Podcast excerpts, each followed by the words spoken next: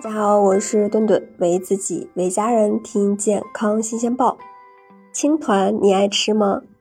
那伴随着各种网红大 V 带货，青团凭借着它的软糯可口，已经火遍了大江南北。这绿绿的小团子究竟是怎么做成的呢？在跟着网红下单之前呀，我们还是要带大家看一看这个绿绿的青团究竟绿的健不健康。那作为时令性很强的一种小吃。青团最吸引人的正是它代表着春天的颜色——绿色。那看着这诱人的绿色，不免令人怀疑，这个不是添加了色素的结果吗？啊，不免呀，令人怀疑这是不是添加了色素的结果？大家基本上可以放心，那青团呢是属于粮食制品类的食物，是禁止添加食用色素以及防腐剂的。所以呢，平时我们买回来的正规青团，它的保质期一般都很短，基本上只有几天。二零二一年，宣武区市场监督局开展青团专项监测活动中，对市场上的七个品牌九批次青团进行了监测，均未监测出使用合成的色素。那最传统的青团啊，其实用的就是艾草进行染色。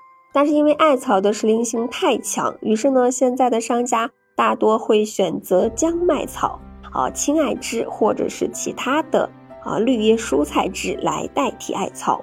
还有一些创新的青团产品，呃，会使用抹茶粉来制作抹茶味道的青团。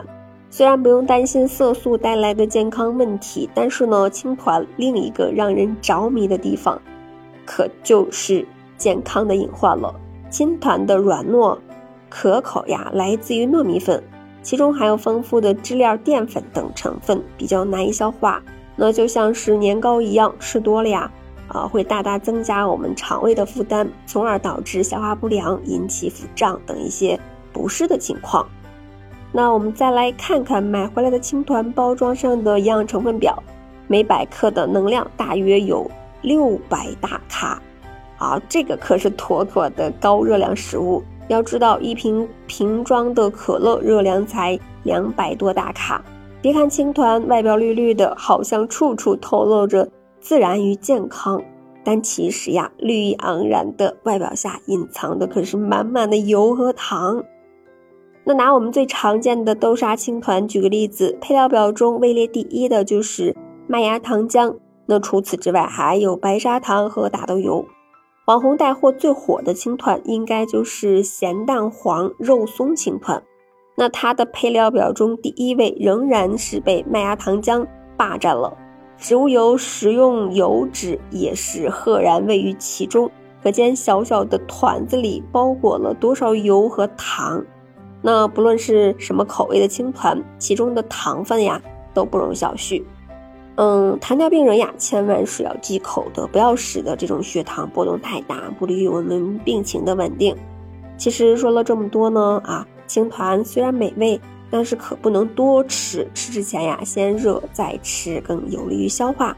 对于馅料的选择的话，我是建议选择吃这种笋干啊、荠菜、马兰头这种咸口的。嗯，南方人可能吃的会更多一些，竹笋类的。嗯，馅料中的膳食纤维会稍微的呃减缓一下，食用糯米以后的这种血糖上升的速度。